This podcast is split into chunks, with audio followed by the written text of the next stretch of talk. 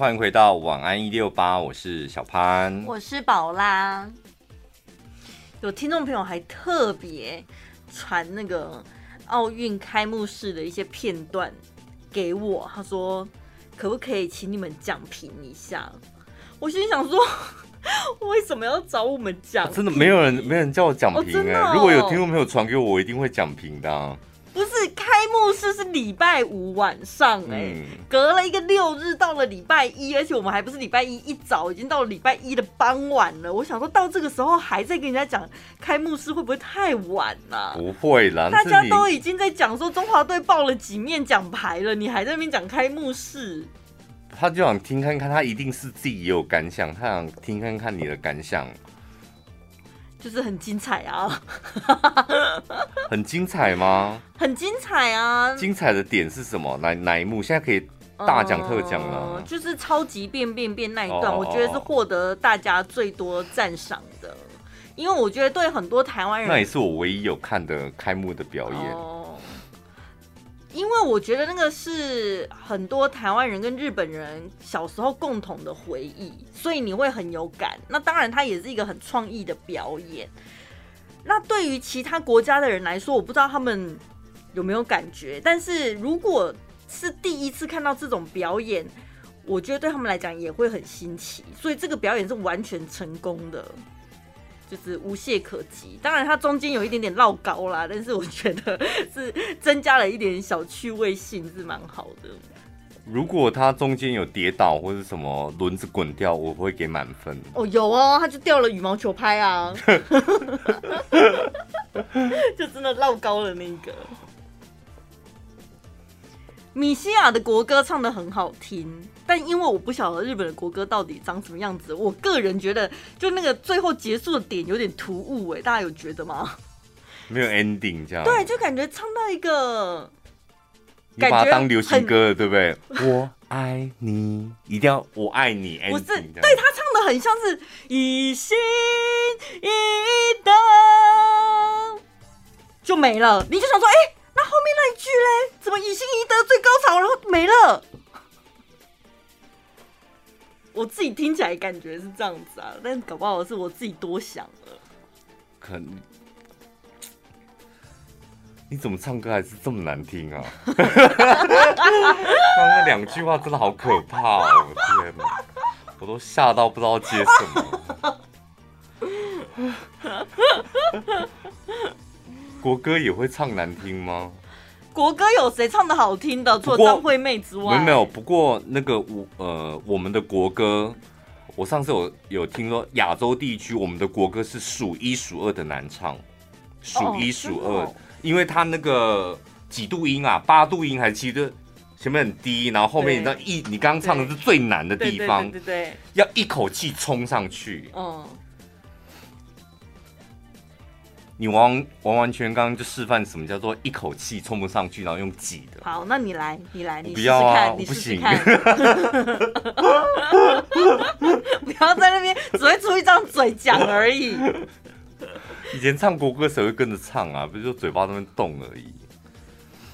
对，大家都要唱不唱的。啊、你们学校是真的乐仪队演奏，还是是波卡拉的、啊？演奏啊，我的乐队啊。哦。从国旗歌到国歌，对耶，以前好像都没人在唱国歌的。我以前，而且我后来就是到六年级的时候，我还假吹耶。可以假吹吗？我刚开始是打鼓的嘛，嗯、是从打铃板开始，然后后来打小鼓，那个假不了，铃板也假不了哦，嗯、因为你那个声音很很画龙点睛，你没有办法假打。但后来，这铃板有几个人？铃板四五个吧。那还好吧，少你一个而已。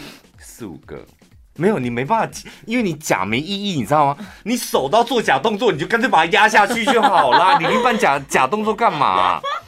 但是我后来那那个小鼓、大鼓，那个绝对你假不了。因为它非常重要，而且那声音很大。Uh, uh, uh, uh. 我后来就是变成直笛队的时候，每每天都假吹啊，uh, 就手指头在那边动，假动啊，就假动这样，灵活的很嘞。对啊，雀跃的小指头。然后想说奇怪，你的手指头怎么那么灵活？就连 连吐气都懒。吃到小蟑螂之后再也不敢吹了吧？没有了，后来就是你知道老油条了，就会这样偷懒。哦那个乐队编制里面，如果只有单独一个人，那个真的没办法偷懒的。比如说在最前面的指挥，还有那个三角铁，是不是也不能偷懒？三角铁你偷懒没意义，因为你手都伸进去，你就 锵一下，是会怎么样？那个也没轻松到哪里去，你们假打没轻松到哪里去，跟响板一样的道理。我的意思是，你三角铁，你只要一不敲，立刻就被人家发现少一个东西呀、啊。那种东西就是真的又不撑头，然后又很醒目。对，就你在乐队里，像我们刚进去很菜的，就打响板跟三角铁，那真的在乐队里面是最低端的。嗯，就是你没有办法跟那种敲钟琴啊、木琴啊。打鼓人聊天，因为他们瞧不起你。以前我们学校是这样，我讲真的。你为什么从小到大念每一个学校都有这么明显的阶级制度啊？我跟你讲，我会价值观偏差，就是因为我从小教育就是接受这种教育长大的。太奇怪了吧！我讲真的，到底都念什么奇怪的学校？以前我们的指挥会跟那个打木琴的啊，指挥，还有一个副指挥，他偶尔会休息，副指挥他就会下来打木琴。他们打的都是那种高端的那种乐器。你知道我后来就是读名字的时候，我是我刚进去的时候打什么吗？我本来是要学那个 四啊，我知道四音鼓还是三音五音鼓。嗯。然后后来我进去的时候也是从菜鸟开始，我是学打那个拔，砰砰砰，也是没人跟我聊天，因为拔一个乐队里面拔只有一个，也是拔就是在重要，鈸就是在我们的乐队里面最低端的。我觉得拔很重要啊！你要在适当的时间，然后最后一个咣。但是我们那个我们读以前读那个五专的时候，我们那叫管弦乐队。嗯。所以你看里面就只有一个拔，没连三角铁跟响板都没有了，鈸就是最低端的。哦、呃，管弦乐队就是管乐跟弦乐，然后对，哦。然后还有那个萨克斯风、小喇叭什么的。对对对对对，都是那一些。你没进过乐队，对不对？没有，很可惜哦。乐队真的是个很很好玩的生态。以前有想说要去参加那种童军团，然后童军团的最高荣耀好像就是可以去那个升旗典礼当升旗手。因为大家就站在那边，就是要等升旗手啊，看他们走进来有没有？运动会的时候也是，就走他们可以在那边很骄傲抬头挺胸踢正。说到说到升旗手，我有太多故事可以讲。我刚开始也是升旗手，我进乐队的时候，你知道我们的指挥跟我讲什么吗？你不是那个升旗手吗？嗯。怎么被贬到乐队？不是不是不是贬，你不是那个升旗手吗？你怎么会进来我们乐队？他就是乐队高高在上，你知道？所以升旗手是低阶的吗？低阶的，在我们学校还是低阶的啊。然后呢？因为他没有一个醒目，我们在他在那个顶楼，你知道？你那个我们的升旗手是在顶楼，就是五楼还是六最顶楼楼顶那里，所以你只看到你的你的那个看不到。头盖骨而已，根本看不到脸啊！我们学校的旗杆是在司令台旁边，所以是非常醒目，一定看得到的。哎，所以有差哎，同样升旗手在不同学校不同的命运。我跟你讲，不同命运。而且我以前读小读小学的时候，我真的是一路一路的往上爬，从升旗手爬到乐队，升旗手爬到乐队，乐队又从最低阶的一路爬到有乐器就吹笛子。嗯，然后后来就是你知道。那怎样可以升级啊？我跟你讲，我后来我跳脱乐队了，就是我我还去兼了一项职务，我的身份地位才完完全扭转。什么你知道吗？司仪，哦、升旗典礼开，对对对，那就在舞台的那个，而且就在那个指挥的旁边。对对，我跟他平起平坐。对，然后还要争取就是纠察队啊，纠察队也很强呀。没有，那时候因为我你知道，我已经站在台上了，我已经没有办法接受那种在地面上的工作。真的，我已经没有办法再做那种工作了。好可怕！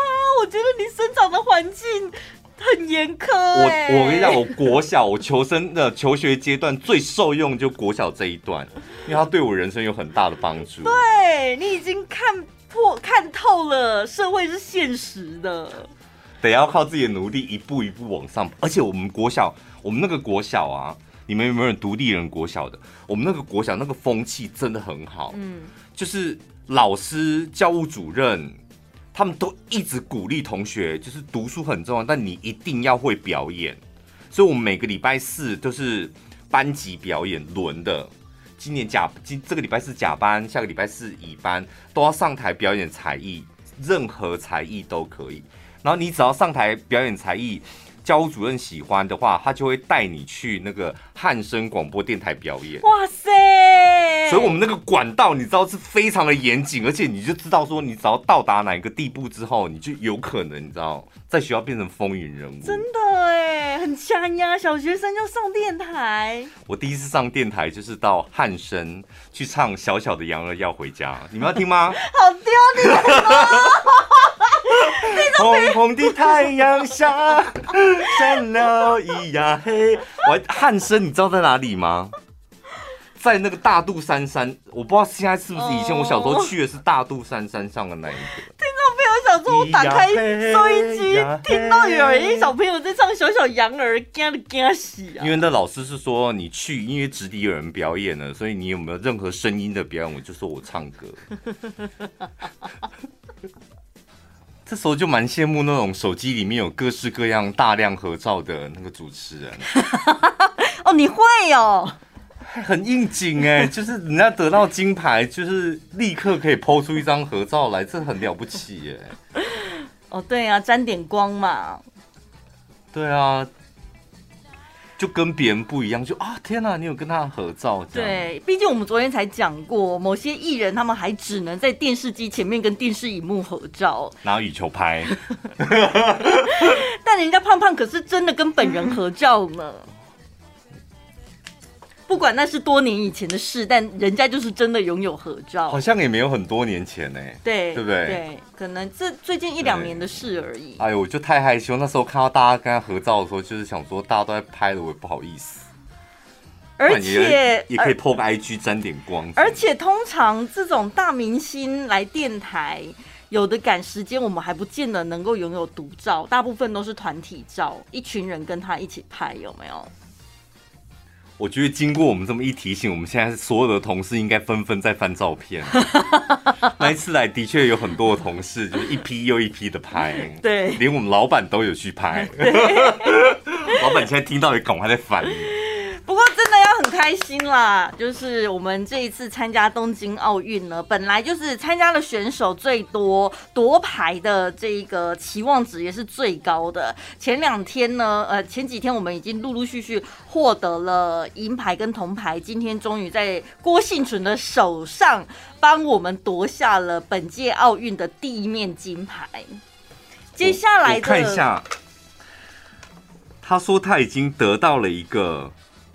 举重生涯的金满贯，对，包括他从四大运、亚锦赛、亚运哈，还有什么奥运？奥运上次是铜牌，这是得金牌。对，就是总共五面金牌，他都得到了。举重相关的赛事里面呢，五面金牌他得到了。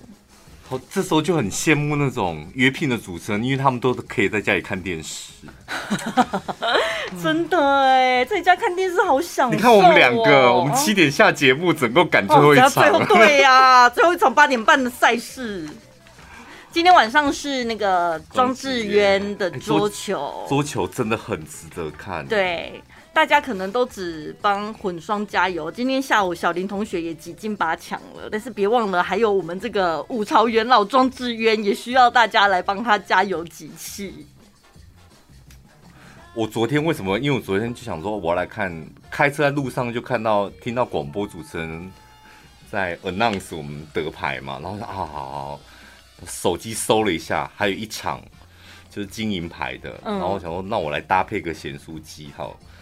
然后我也不知道那个争夺金银牌到底是哪个国家。回到家是先切水果，然后我一直听到那个那个球评讲说，接下来大陆的许昕，你看他的表情，完完全全有大将之风。许昕，许昕，然后我就想说，许昕，一颗痣的许昕。因为我跟你讲，我们所有的工读生里面，我只记得一个工读生的名字叫许昕。他哪有一颗痣？是吗？因为我们有一个同仁叫许昕，没错，但他没有一颗痣啊。我知道，因为那时候我常常会搞混，我说是不是有一颗痣，然后不是有一颗痣。你知道我常问都是他是不是有一颗痣的那个，是不是叫许昕？所以我我只印象非常深刻。我们曾经有一个攻读，而且是假日的，还是周间？假日的，假日的。对，他现在还在哦，他还在，是 很很惊人吧？他也真的非常长寿、非常长寿的兼职人员。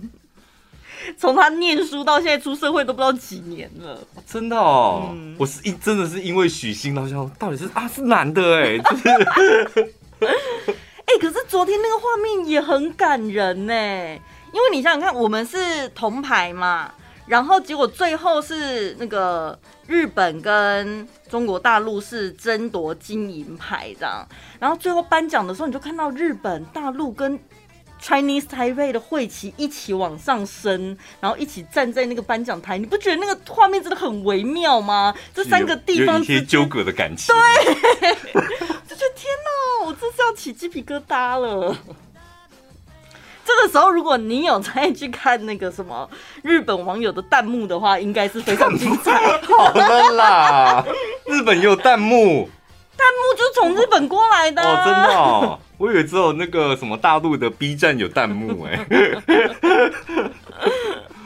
可是我我很，因为我还有看连他们会后赛后日本跟大陆的赛后的记者联访，然后是坐在同一台桌子。哎，我想说大陆你也得个银牌，为什么你要上成这样？就是那个脸有够臭，然后就说我们今天的表现真的对不起。中国队，中国队的所有同胞，那我想说好了吧？我今天的表现真的非常不好，对不起所有中国人。那我想说好，从头到尾一直讲这样子哎。那是因为有可能有几个球我真的没有掌握好，有可能他们本来就是队上的一个夺金期望最高的。有上次我我就上网搜了一下，他说他们为什么这么难过？上次不知道哪一届奥运有一次得了个银牌，嗯，选手大陆的选手得了个银牌，回去被骂死了，嗯，就是网友全部攻击，说在搞什么，嗯，有一个大陆的那个教练他说呢，我们大陆的桌球真的没有什么特别的，因为我们只会得金牌。哦，天哪，讲得出这种话来。可也是啦，就历届比赛他们是桌球得牌最多的一个国家，所以得到一个银，而且重点是他们还被逆转哎。可是他们人怎么样都会有失常的时候嘛，你哪知道你今天早上起来你就是身体状况不太好什么？我跟你讲要乐观，你看昨天那个大陆金那日本金牌得主那两个嬉皮笑脸，从头到尾嬉皮笑，一直在那边咚咚嗨，就。两队参那个看起来画面上看起来，真的个性差很多哎、欸。就是大陆直落二日本的时候，他们两个还那么咚咚，还嘿嘿嘿嘿。得到一球的时候就被嘻嘻哈，我想天哪，怎么那么，怎么可以乐观成这样？就是有的人常常会讲说。你已经做好万全准备了，接下来你只要正常发挥，然后享受比赛，享受过程，有没有？我心里都想说，比赛怎么可能享受？吓得紧张都紧张。对呀、啊，怎么可能用“享受”这两个字？但是这两位选手应他们应该就真的乐在其中了。而且昨天我看到一个精彩的画面，就那个大陆的许昕翻白眼，就因为那个。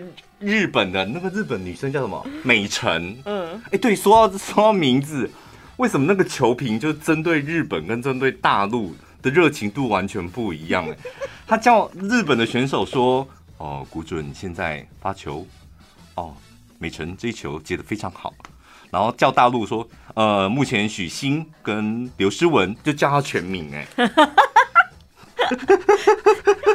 哦，真的，因为日本。哦，你就伊藤美诚，只叫他美诚，好像很亲密。然后潘美辰吗？所以叫美诚，美诚。那个日本的那个美诚就是很爱干净，她是个有洁癖的女孩。嗯，就是只要换位置或是中场休息有汗滴到那个桌面，她就会叫旁边人来擦，这样。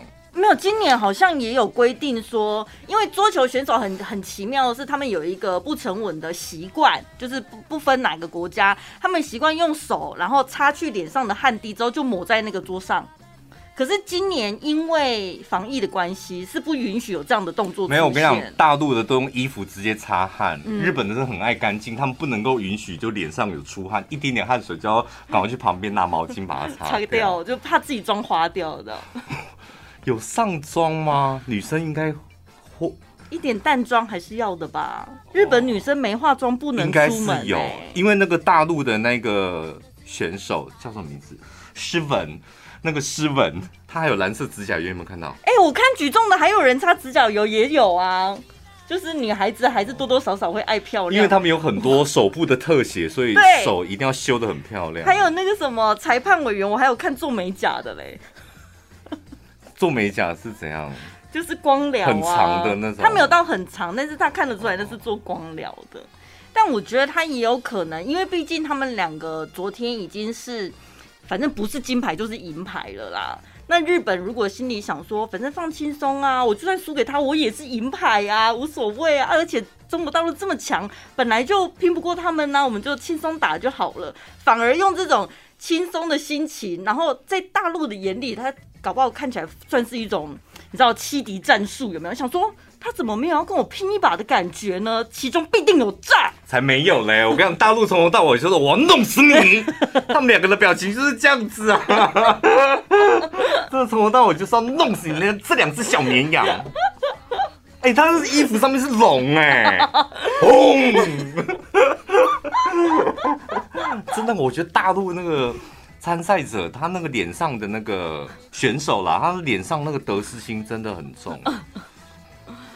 哦，讲到衣服，我觉得衣服设计也蛮重要的，对不对？有一些国家的确，他们有一些特殊的图腾，什么会把它放上去。大陆网友说，这是大陆为什么会输？输在衣服上面。怎么了？因为日本队他们故意穿红色的，然后呢，跟那个地毯融在一起，我们根本看不到人在哪里，看不到。他会想说，打桌球你是打人是不是？你打的是球，球是橘色白色的。可是我相信呢、欸，因为他们跑很快，对不对？对，整个环境什么真的会影响到，而且桌球那么小一个，你需要有一个专注力，然后眼睛要一直追焦，有没有？因为我们看电视，我们都觉得我们跟不上了，更何况他们在现场。对对，对我想说，那个看电视，你看到一口气都快呼不出来，就觉得天哪！就我到底什么时候换气？就噗噗噗噗噗噗噗噗噗噗噗噗噗噗噗耶！有时候还会想说，哎、怎么得分了？就是还没看到，不知道怎么判断。我们要看慢动作。对。今天晚上八点半，大家一定要一起看那个庄智渊，对，帮庄智渊加油，毕竟他是孤孤零零、孤独的强者。我是没有办法接受什么那个奥委会他们那些杂七杂八的理由，什么。教练配额不够啊，然后什么吧吧吧，所以没有办法，那我们只好是隔空帮他加油一下。对，我跟你讲，就每一个选手，我昨天在看那个桌球的时候，他说呢，大陆虽然就是不，日本虽然是地主队这样，但他们的欢呼加油声没有大陆来的热烈。为什么？因为大陆参赛者很多嘛，嗯，选手很多，所以他这次没有开放民众，所以那些选手坐在台边帮那个大陆队加油。嗯，你知道那个选手在台上比赛的时候，那是全世界最孤独的一件事，是吧？就是他自己的身体状况、今天的状态、赢输都是他自己，每分每秒他自己独自去面对那个嗯状况。然后心理素质也要不停的调整。我觉得如果台下真的一个自己人都没有，那太残忍了，是吧？就他状态不好的时候，如果没有一个声音就是呼喊一下，我就觉得，尤其是我昨天特别去搜那个庄，就是他讲一句多可怜话，说我没关系，我习惯了啦。就我参加比赛的时候，就常常一个人。就是反正也是要一个人面对这个比赛，太可怜了吧？到底是什么奥委会啊？我真的搞不懂哎。奥莱亚吧。而且你知道，应该是说中华奥会吧。他们之前在脸书上面要公布中华队选手的赛程，他们之前还忘记庄智渊的赛程嘞，还要网友上去留言提醒，人家气死一样。好，但不管怎么样，我们大家就是一起帮他加油。我们能够出的就是在电视机前面跟他一起参与这场比赛。对啊，今天晚上是十六强赛，就关系到他能不能挺进八强。嗯，哦，挺进了之后，后面还有一关接一关，那我们就是关关难过关关过。我跟你讲，我昨天看到一个画面，我真的觉得一个人在那边手机前面看到热泪盈眶，因为庄庄智渊就是你知道一副死人一样，你知道他的脸就是这种。臭臭臭的，然后也没有什么太多的情绪，而且他永远有胡渣。对，就是那个胡渣这样，然后 眉头有点皱皱的这样。然后比完赛之后，就是走到那个场边，拿出那个毛巾的时候，嗯、那个镜头一扫，好空哦！这旁边没有人，就包包一个包包这样。我天哪，我天！就是完全没有随行工作人员陪他，就对了。我真的想说，这是奥运呢，这是一个这么重要的歌，那不歌手参那个选手，就怎么真的只有一个人？这我真的我看了，我真的觉得。可是如果今天是你，你都身为一个老大哥了，就你会觉得至少还是要配个工作人员照顾你，是不是？这不是什么老，我是我如果是老大哥，我不需要工作人员配。因为我我就是个普通人呐、啊，但他们是选手，是代表台湾去参赛，所以他赢了，就是台湾人说哇，我以你为荣什么的。为什么你要以他为荣？因为他代表台湾呐、啊，嗯，是吧？在那么重要的赛事上面，我们本来就要竭尽所能，让他们不管有没有得牌，在那个场上都是风风火火的，有信心、有底气。比赛最强、最讲究的就是那个底气吧？对，气势啊！你那个气势，你那个底气足了，你可以面对就是状态不好的时候，你可以立刻调整过来。嗯，然后调调整过来的时候，慢慢的，就像你讲，有气势之后，你知道有很多难关才可以度过。你去看，还没跑，你前面气势都感觉 输人家一截了。哎呦，我的天！所以他为什么不先刮刮胡子啊？那个胡子看起来真的好颓废哦。不会，蛮帅的，我觉得蛮帅，人家有型就好了。但如果你这几天都有关注赛事的话，的确，你看，包括今天下午的郭婞淳，还有那个杨永伟，他们真的是出场那个气势，脸上的表情、眼神就是不一样，就充满自信。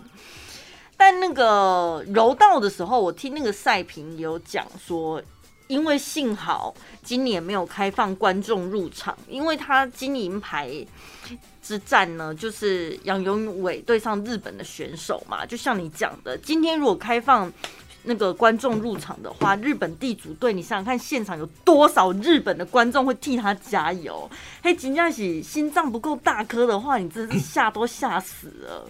幸好今年没有观众，对我们来讲也算是一个小小的优势，这样。没有优势啊！你看庄志远多可怜，连个自己人都没在旁边。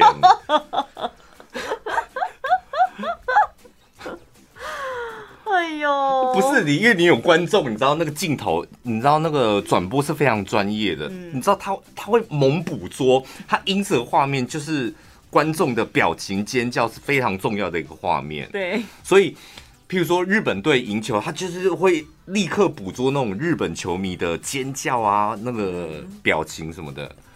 这次就是每次一些画面，你知道他就是跟着镜头，就是跟着选手走啊。对，没有有有的还是。像举重的时候，选手的画面嘛，然后接着也会拍那场边教练的表情是什么。啊、但庄志渊没办法哦，他没有任何教练，他的画面特多。你们上网搜搜看，你看他的画面有多无聊，就只有他自己。像你看我们打那个，他跟他的包包，好险他有带包包。他还跟跟包包互动，包一个特写吗？他跟那个他起码可以跟包包互动吧，拿扶起来，因为包包就坐在地，包包还坐在地板上哎，另外一幕在椅子上，我看到在地板上那椅子还是地板，我就是还跟他互动一下，这样拎起来推过去，拉链拉开，拿出什么东西？因为你们看男女混双的时候，的确是他们得分的时候，除了。选手自己喊 yes，场边教练他也会有一个画面啊，教练也会鼓掌什么的，也是会有。但庄志愿真的没有其他人可以拍了。那个导播应该是很头痛吧？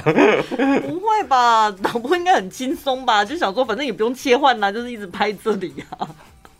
没有，我跟你讲，那个奥奥运的转播的那个导播非常，你知道他们彩排很多次，而且他要收集很多的资料，就是他要确认当天现场他有什么样的 source 可以，不然那个画面会很单调。嗯，所以他必须要有，你知道，就天花板的镜头，那个运镜也很重要。每个选手的那个捕捉，他们那个摄影机那才难呢。所以今天晚上八点半。嗯，记得今天可以吃咸酥鸡没有关系，每天都可以吃，奥运期间都可以吃，不能每天吃。你自己就连吃两天。我觉得已经浪费一份咸酥鸡在那个日本跟中国队身上。怎么可以说是浪费呢？应该要把咸酥鸡留给庄智渊，留给台湾人。什么逻辑啦？就是为台湾人，就是你知道多一点脂肪，伤了一些身体，我们甘愿心甘情愿 OK，, okay, okay 好好好，那没关系，昨天算是缴学费啦。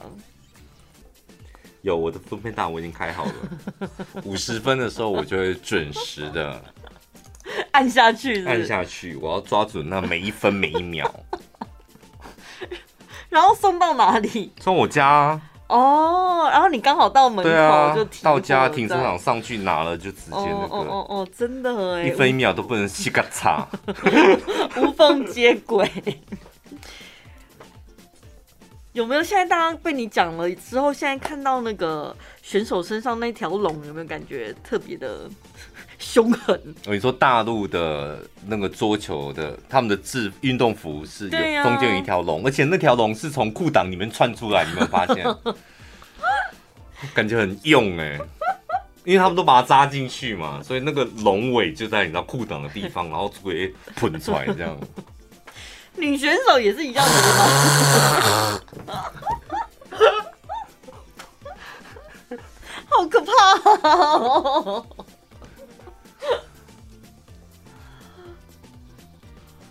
我刚刚在讲说，就是桌球好像真的 亚洲人真的好像比较厉害。对，因为你你真的你看到那个其他国家非亚洲人打桌球，你知道一点都不来劲。因为可能欧美他们也有他们擅长的运动嘛，有、嗯、他们的强项。但亚洲这边乒乓球，像我们学校也会有嘛，乒乓球社，嗯，甚至有一些同学家里搞不好就有乒乓球桌。但是你在看影集的时候，外国人家里是不是会有那种什么桌上足球台？嗯，就很 gay 掰的啊，撞球台，那好无聊哦。乒乓球桌好像比较少，公社有啦，啊、嗯，对，对就大楼的公社，可能不会是他们重点栽培的项目吧？哎、欸，你们小时候打过乒乓球吗？有啊，打多乒打乒乓球的时候，最重要就是那个发球有没有？嗯。我们也时候那时候，我忘记是小学几年级开始上乒乓球，然后后来 就看到有一个同学很厉害，然后他发球都是脸都是粘在那个桌面上，嗯，然后我们就觉得太帅了，就是我们发球都要这样这样，所以我们那时候就有一股风气，大家发球，男生发球脸都要粘在那个桌面上这样，然后看球就觉得这样发球特别帅。你们要懂，先搞懂原理吧，要不然只是把脸放在那里没帮助啊。你你打桌球的时候，你有追求那个脸发球的时候脸一定要跟桌面是粘在一起的。我好像还没有到那么进阶，么下面为什么？要看什么？你看，你看，你看，我知道，但是我不知道那个原理是要干嘛啊？那个原理就是要把球，你知道，发到趋近于那个网的边缘，这样、哦、搭着那个网，贴得很紧，这样子哦。哦。但我觉得比较大的因素应该就是帅啦。所以会不会是因为欧美人士身材的关系，太高大了，可能比较不适合这样子要贴？你看，你看，来来来，两嘎呢？你看。你这看得很入戏。桌球就是要有这些很华丽，一定要很多很华丽的动作，然后这些华丽的动作只能够在发球的时候瞪亏，只有在发球就极尽的华丽。你看那个表情跟眼神，你看那到底有多多，那没意义。你看那真的是没意义的华丽动作。因为以前我们小时候，我们小学就是很登秋的时候，老师都说没有必要这样子。嗯，就是你们得要稳扎稳打。要不要行就想要背下的。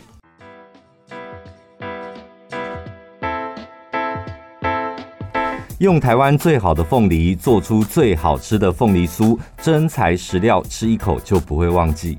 微酸有咬劲的土凤梨，配上香甜多汁的金钻凤梨，吃不腻的凤梨馅才是凤梨酥真正的灵魂。金黄酥脆的外皮，口感细腻，有着浓浓的淡奶香。最好吃的凤梨酥只在嘉义望来山。即日起到八月底，透过小潘宝拉专属连结订购中秋双礼盒套组，原价一千九百六十元，现在只要一千两百八十。结账时记得输入小潘宝拉专属优惠代码一六八，全馆不限金额，免运费。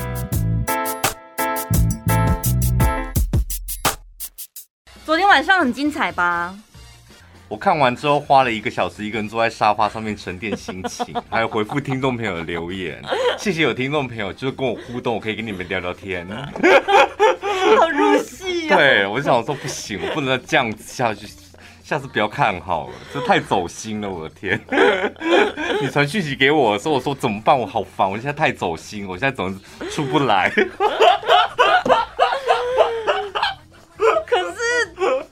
我就是那种很容易受到，我不是我跟你讲过吗？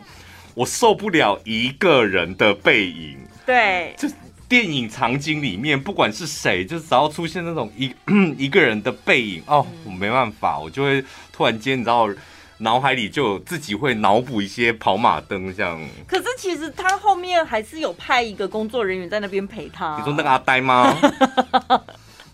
那是雕像吧？观众那不是人吧？是刻出来的雕像。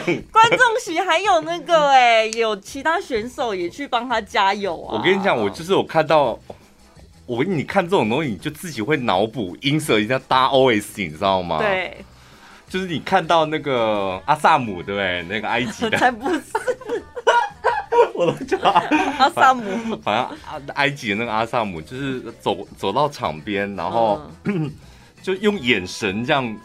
比一下那个包包里面，教练立刻就拿出苹果。你们看到那一幕吗？拿出苹果，他就咬一口，咬完之后，他就把苹果再放回那个教练的手上，教练就收回包包里面。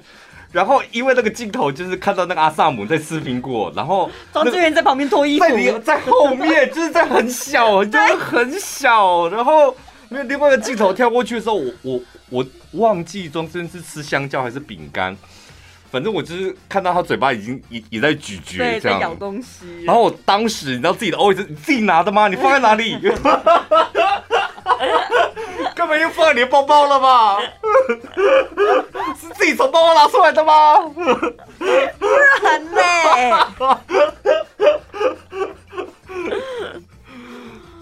自己喊暂停，我也觉得哦，我的天哪！我然后自己就当我跟你讲。因为我是看东森嘛，嗯、然后东森那旁边那两个球评就真的很烦，没话就没话，他们硬是要讲，就一个小洞就是说，对庄志渊还是适合这种比较轻松的打法，因为他的每一分体力都非常珍贵。干嘛？不想不好了吧？就已经四十岁了，真的体可以看出啊。然后就是有有一幕，庄志渊就皱了眉头，就喘了一口气，还是皱了一。一一个眉头这样，然后说：“这样下去，庄智渊的体力真的会不行。你之后改看公式啦，而且公式你公式它很，我觉得它很棒的一点是。像昨天同时两个赛事在进行，都有中华队选手嘛，包括举重跟那个庄智渊的桌球，它是会两边切换的。比如说举重是其他国家的选手，就说那我们先来看看庄智渊的比赛这样子。然后当我们选手出现的时候，就说呃这个时候我们先来看一下我们的举重选手，就你两边都不会错过，你知道吗？然后看到那个什么其他选手会下去跟教练讨论战术嘛。然后庄志渊自己一个人在那边碎碎念、碎碎念的时候，你就想说啊，为什么我看不懂唇语啊？我好想要知道他到底在跟自己讲什么。对，就是那几幕，就是很，是吧？你们看到那个那几幕，他在跟自己对话，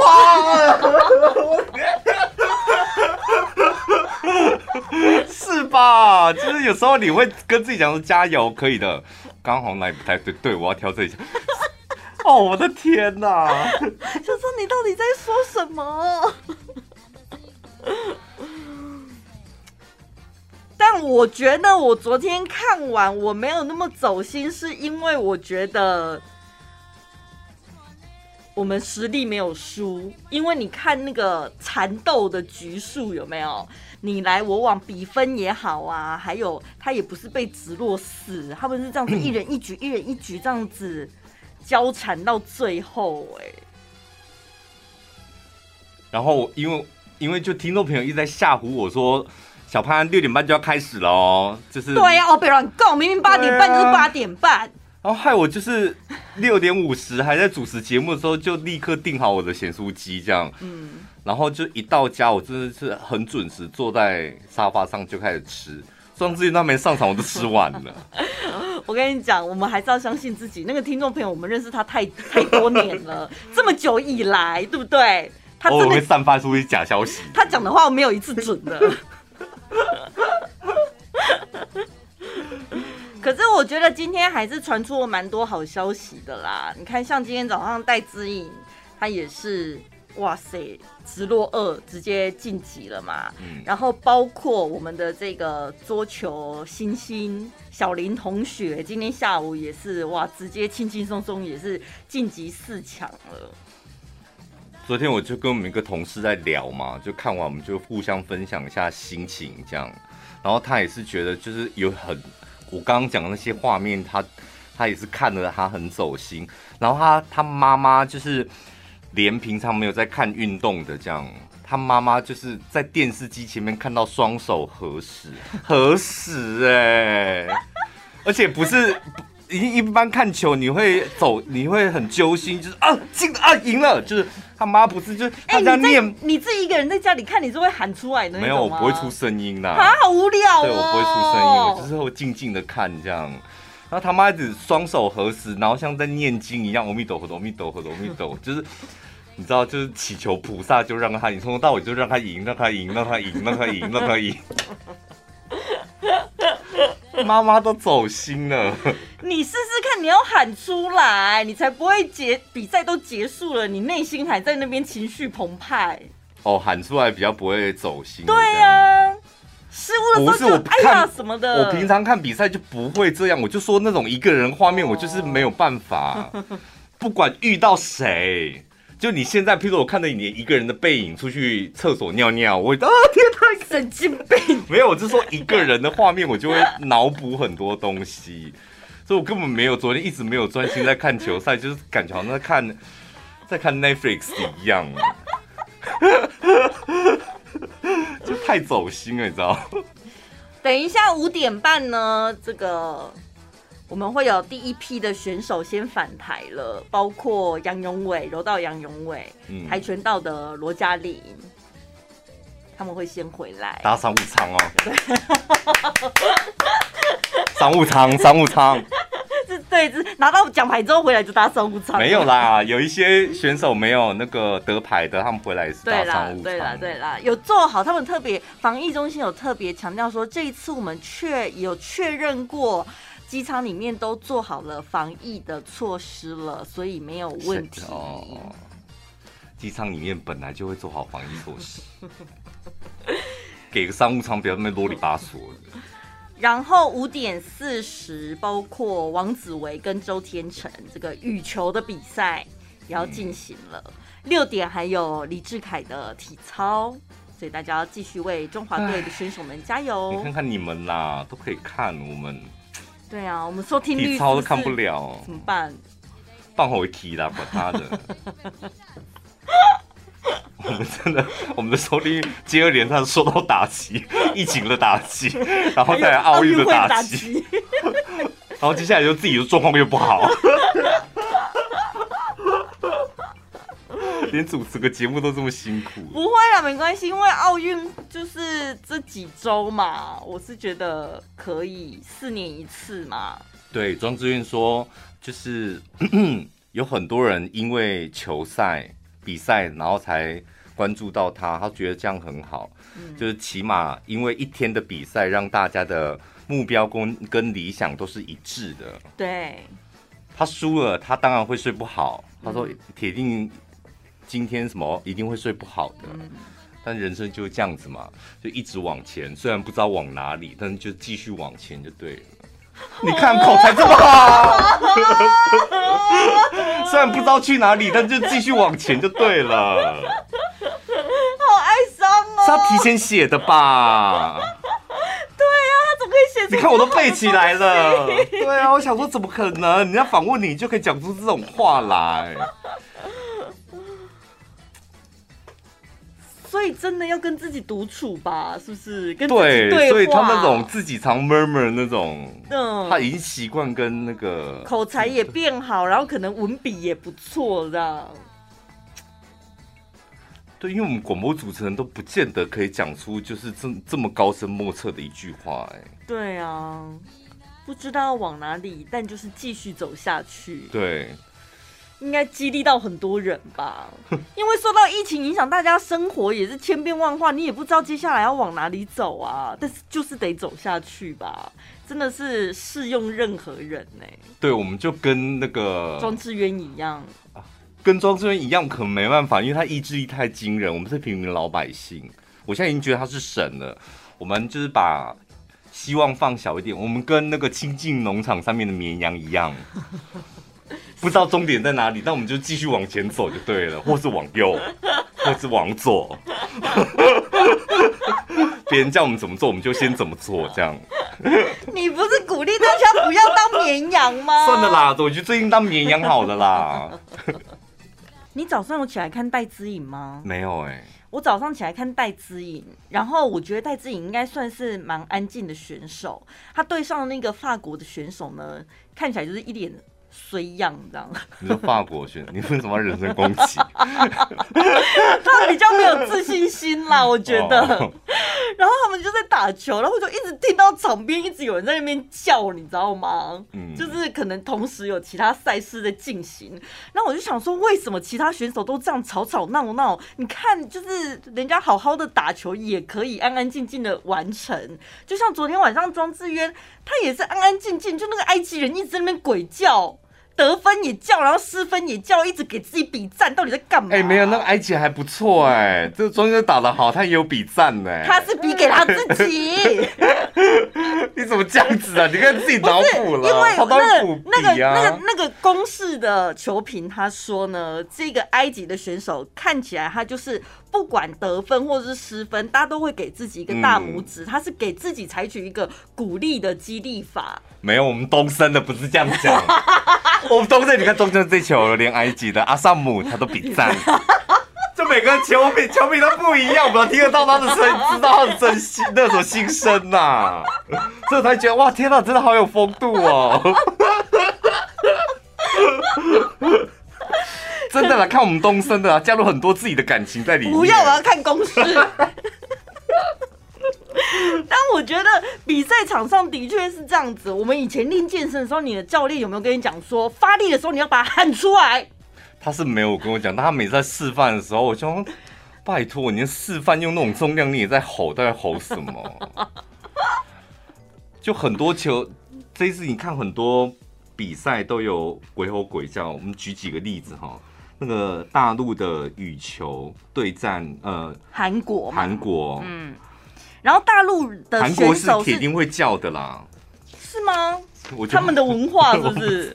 对，我觉得他们看起来就是很爱叫的样子。大陆的选手就觉得韩国选手真的是叫的太大声、太吵闹了，他们是跟主办单位提出抗议耶。然后我看到这新闻，我想说哈，这可以提出抗议，那为什么庄智渊昨天不抗议呀、啊？还好，那个阿萨姆根本还好，他没有叫的很夸张。哦，因为我看过叫更夸张的，其实那个日本对大陆双打，其实他们两队都叫的蛮夸，那肢体动作更夸张，哦，表情也是还有翻白眼的嘞。对啊，所以你看，就是其实。你在那边鬼吼鬼叫，第一个是可能有一派说法是帮助选手发力嘛，对，完成动作；另外一个也是扰敌战术的一种。当然，当然，对对就那个气势要丢出来啊。嗯，然后所以大陆选手他们就提出抗议，说韩国人太吵了。但是这一项要求呢被反驳了，所以呢，大陆的选手呢心生不满，就想说：好啊，要叫是不是？大家一起来叫吧。然后就有大陆的网友发现，他们好像是一直在那边狂骂脏话哎。其实我认真看了一下，那个不算是脏话。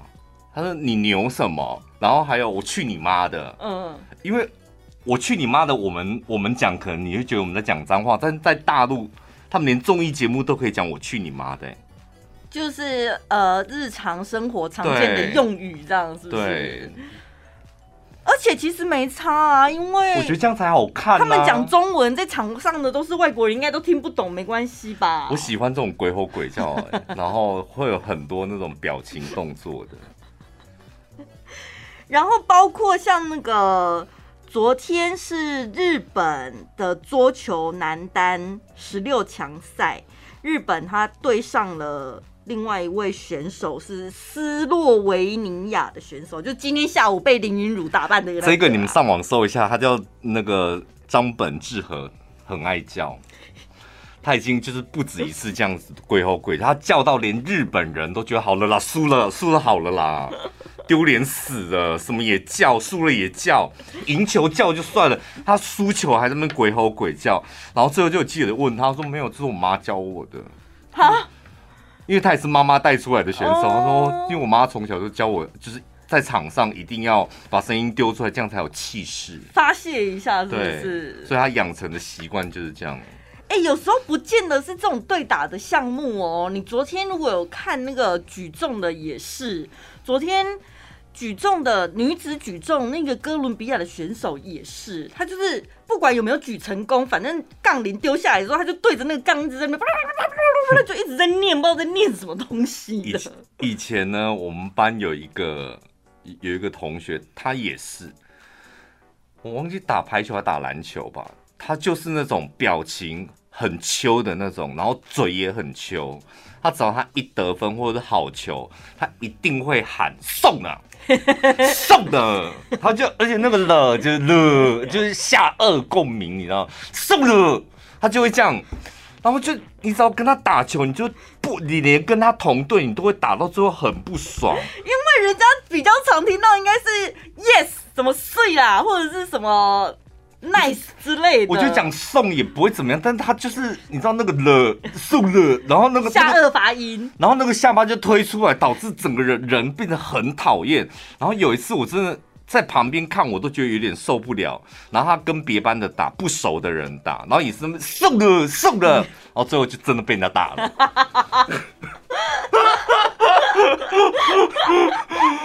然后就是他就被别班的打的时候，然后我跟我们班另外一个同学就旁边默默送了，送了，嘴脸太讨人厌，是不是？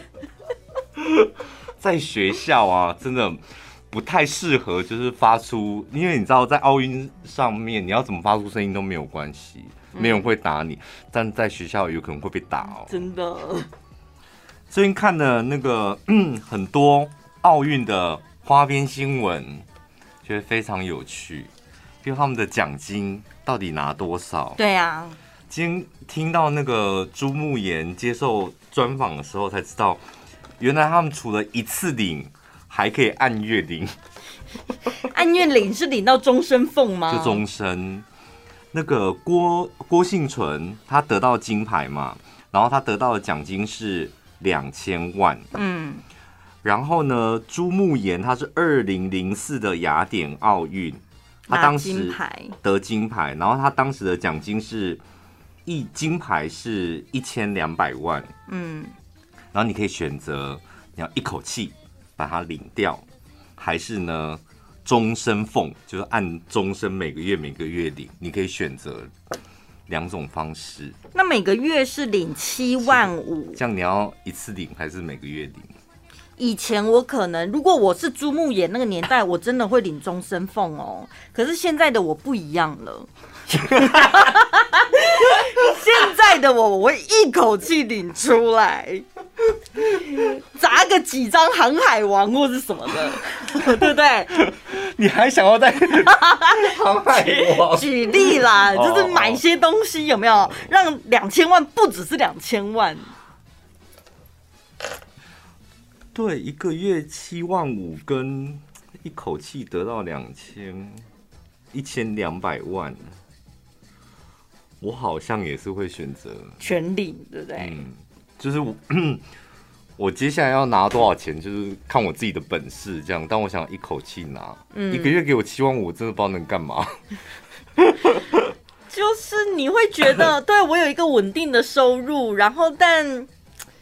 让人感觉不上不下的，好像有一份工作的意思，又好像你不做事是也不会怎么样，但是不做事你好像也不知道要干嘛啊，反正也不会饿死，但是七万五就真的饿不死，但是好像也吃的不是很饱，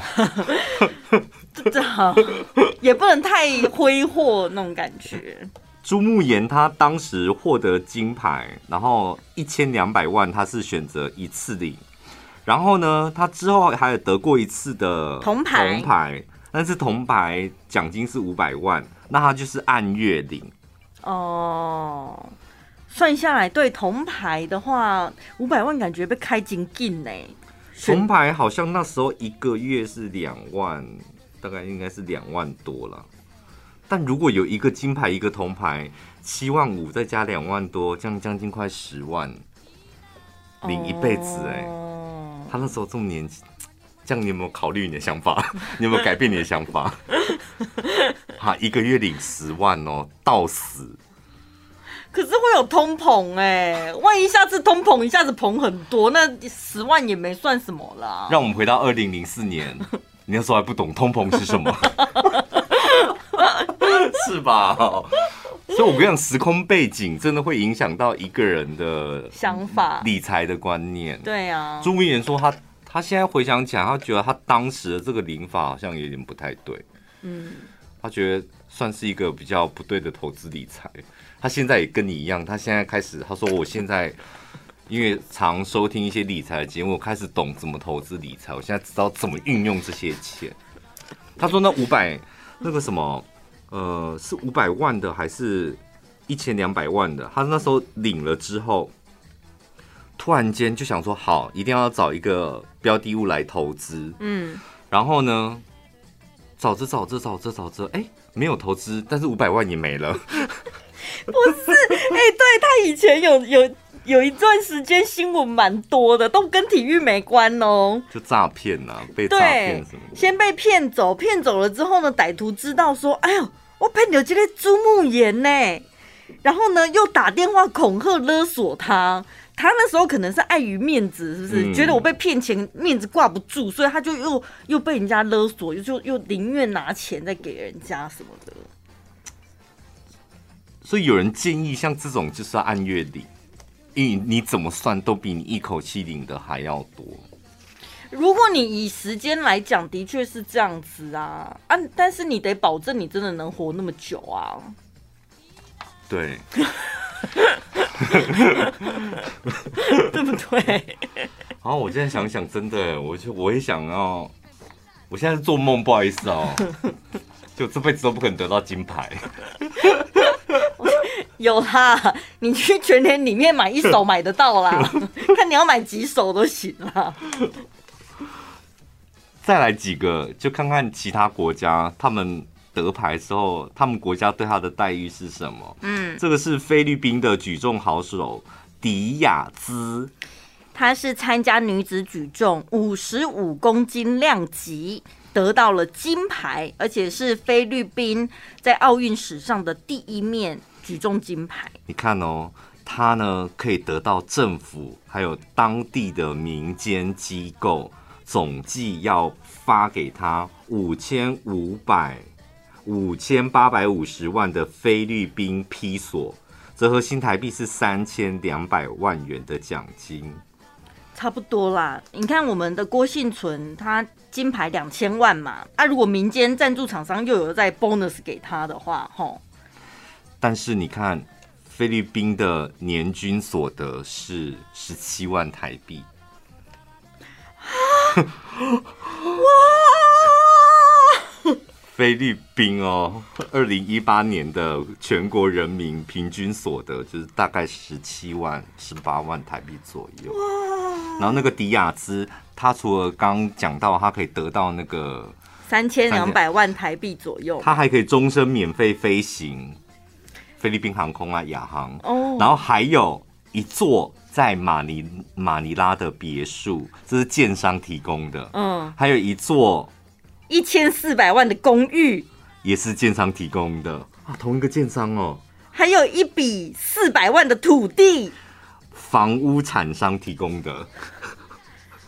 马妹妹处啊，本来想说太好的，得到奖金来妹处处马妹妹啊。还有这个，这个也很屌哎。当然奖金啊，还有一些奖金是国家提供的，终身免费汽油赞助，石油公司老板赞助。Dennis Dennis N R D 什么？我不知道你的石油老板、石油公司老板赞终身免费，好秋哦！你就开车去加油的时候说：“哎、欸，好了，潘先生，那个一千块。”然后你就拿出你的金牌说：“哎、欸，我金牌哎，这样哦，很爽哎！这个石油公司老板已经赞赞助他呃五百万披索，再送免终身免费汽油，这很实用哎。”然后其他还有一些政府官员跟他自己家乡的那种，可能是乡长啊什么的，就大家都送钱来这样。哦，好棒哦！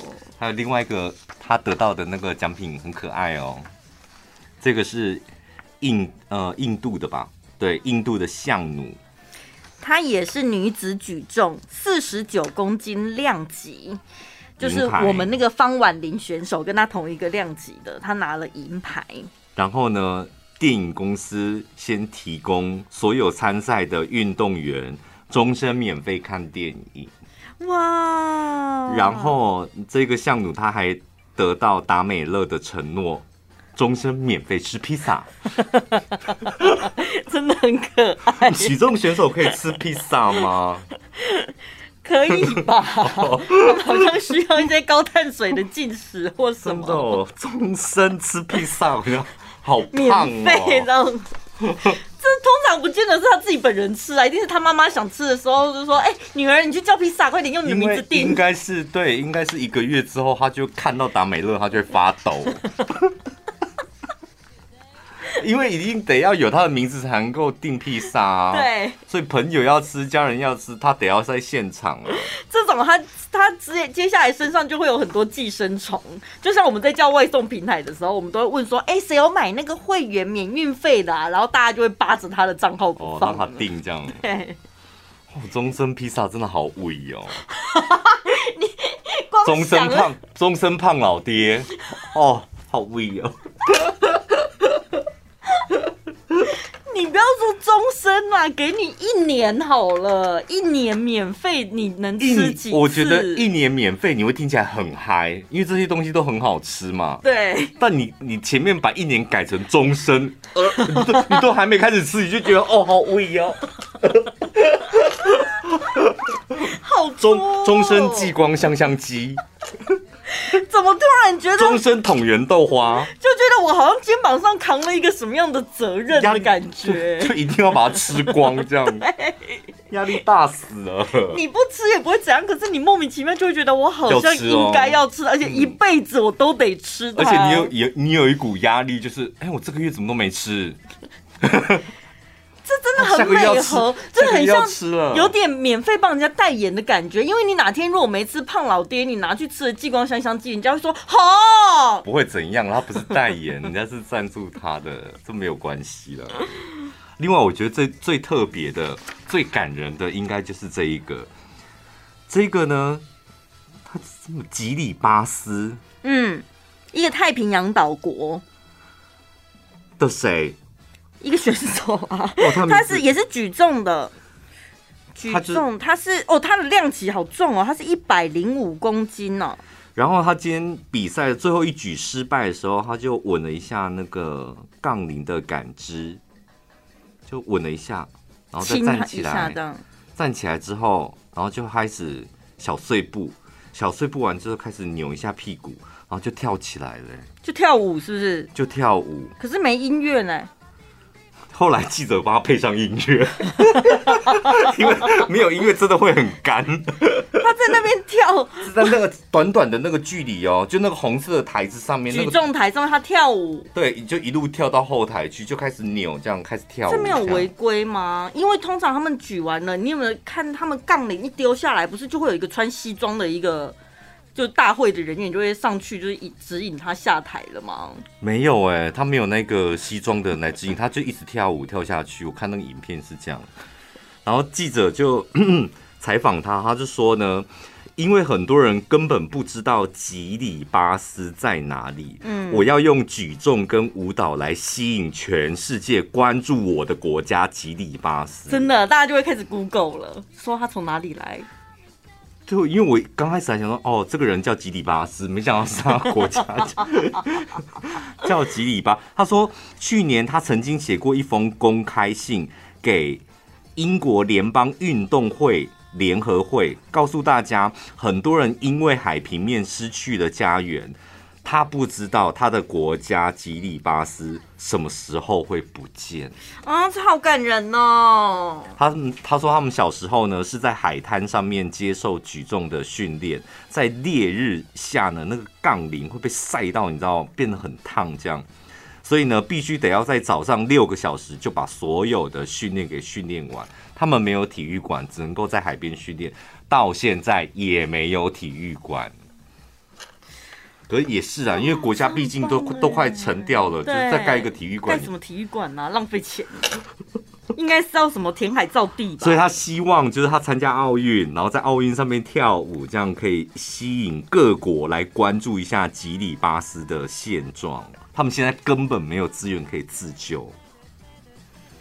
我觉得这真的很棒哎！其实，在奥运，因为这些选手都是来自世界各国，真的有很各式各样的。这种感人故事也有很多，那种年纪很大的选手，像那个四十几岁的体操选手，有没有？他也是为了他自己的孩子啊，然后为了背上国家的抱负等等。大家如果有兴趣的话，除了关注中华队选手的表现，各国特色选手，你们也可以去搜一下他们背后的故事。你有因为这一次的奥运会开始去追踪一些？嗯，体育选手吗？的 IG 是不是？对，没有哎、欸，谁可以追？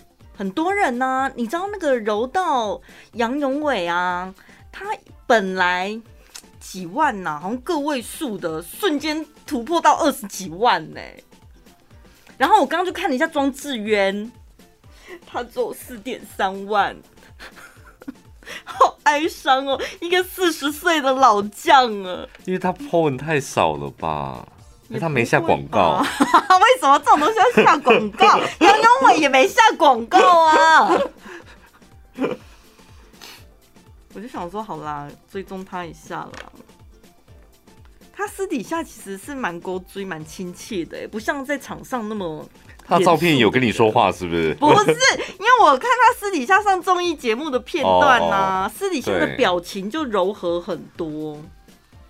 赛场上没办法柔和啊，是吧？一定要对啦，竭尽所能的展现出杀气。哎，今年奥运有水上芭蕾吗？还没开始，是不是？我真的不知道哎、欸。因为以前小时候好喜欢看水上芭蕾。对，我跟你讲，我们小时候会看奥运，真的都都是我们爸爸领导着我们看，然后在旁边那时候觉得哇，我爸好厉害，都有办法讲解。嗯，就说像那个跳水啊，那个水花这样子不行，那个脚背没有打直。嗯，所以你看分数很低吧？你看扣分了，他就会大，然后就天哪，我爸怎么什么都懂？后来长大之后发现那些我也会讲了。没有，所以我觉得好的电视台，他们找的主播跟那个赛评很重要。像我们昨天同一场比赛，我们两个看的是不同的电视台。昨天我真的很想把东升的那个教练跟女主播杀掉。我觉得真的有够偷懒的。哎，那个体操场上就是因为是全能赛嘛，所以他项目很多，同时间有很多人在比。对。然后他一直在讲台湾队的，就是感觉就是新闻稿在那边一直念。台湾猫王啊，所以他重复的东西，一直念重复的东西。然后我想说，现在俄罗斯选手都已经上场，然后分数都出来，你不报一下分数吗？嗯、我跟你讲，以前那种在电视台就犯了大忌，嗯、因为你在 announce 的时候，就是得要跟扒着画面走，嗯，就是画面有什么，你讲的话就是要跟画面有关系，不然我跟你讲，看的人他会失神，对，就。他看着画面，他他想看，但你的声音干扰了他，所以他两边都听不到，也看不到。这种感觉就很像，我不是跟你讲，有时候我们搜一些影音平台，找到了我想看的电影，却发现他的字幕跟他的嘴型发音对不上，哦，很痛苦。而且而且我真的觉得昨天那东升的那一那一台的那个主播跟那个教练，哈，我我是我最受不了，然后一直在跑篮呢。像我们台湾的体委会呢，其实也做了很多的努力，跟着，好了吧？就这时间点了，大家在看比赛，你要办法。然后那个大陆选手，老实讲，他们是很强嘛，嗯，死不讲哎，就是大陆选手在台上比赛了，然后他还在讲 announce，就是可能前面你知道记者找的东西。这个时候不要坚持，赶快转台。